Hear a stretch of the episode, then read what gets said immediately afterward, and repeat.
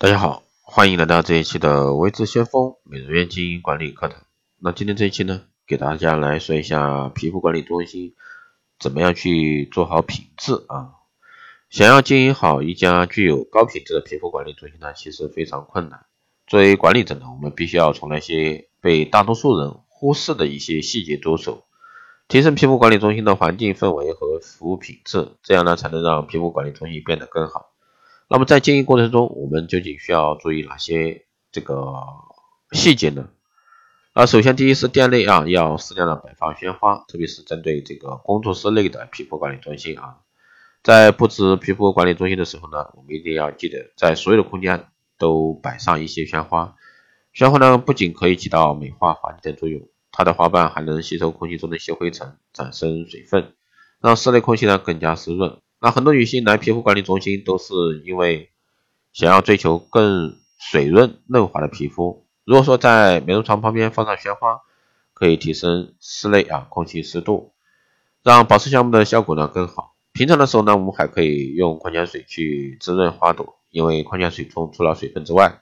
还含有许多的微量元素，可以促进花的生长，让鲜花呢有更好的一个滋润效果。第二呢是这个管理师要保持指甲的一个清洁，那管理师的手除了要柔软灵活之外呢，还必须保证干洁、整洁、干净整洁。那西方国家文明规定。管理师是不能这个涂抹指甲油的，因为在服务过程中，很可能一些顾客会对指甲油过敏。那指甲油呢，还会影响到护肤品和精油使用之后的效果，所以说皮肤管理师啊，最好不要使用。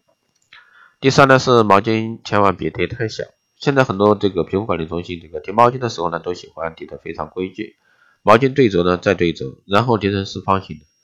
这样其实呢不是对的，因为如果说这样的话，在毛巾指甲的地方会产生很多细菌，使用以后呢，肌肤会更容易感染。至于的方法呢，应该将毛巾叠一下啊，减小它的一个占地面积就足够了。第四呢是被子不能太厚，皮肤管理中心在为顾客服务的时候呢，要替顾客准备盖在身上的被子。对此呢，我们最好选择柔软的一个纯棉被，这样呢才更亲肤，不会给皮肤呢带来更大的负担。如果说使用比较重的被子，那顾客身体承受的压力就会比较大，就会影响到这个舒适度。第五呢是精油要用小碗装，很多皮肤管理中心都会有许多的瓶瓶罐罐，大多数管理师在为顾客服务的时候呢，都会直接将精油放在手心里调和。但其实优秀的管理师不会这样做，那他们会选择精油放在小碗里，让精油弥散到空气中，这样呢可以起到这个舒缓压力。缓出这个缓缓解啊这个疲劳的一个作用。第六呢是用浅色的装饰，皮肤管理中心的主色调最好是浅色。如果说太过花哨的话，那灰尘和粉尘会有更多啊进入的可能。而且深色呢可以隐藏一些脏东西，如果说房间不太干净也看不出来。但采用浅色就会比较明显，这样呢才能及时的清理。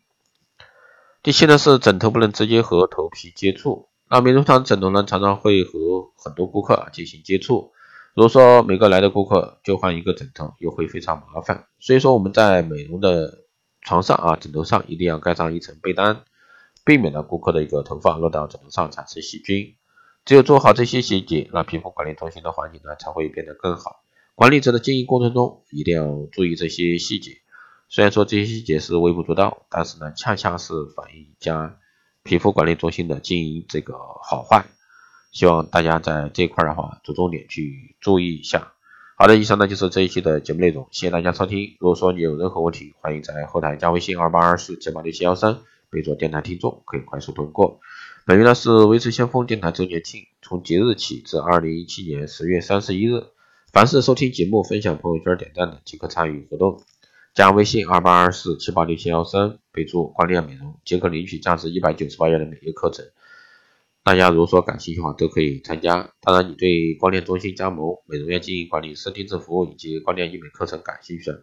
同样可以在后台私信维持相锋老师报名参加。好的，以上就是这一期这一期的节目内容，我们下期再见。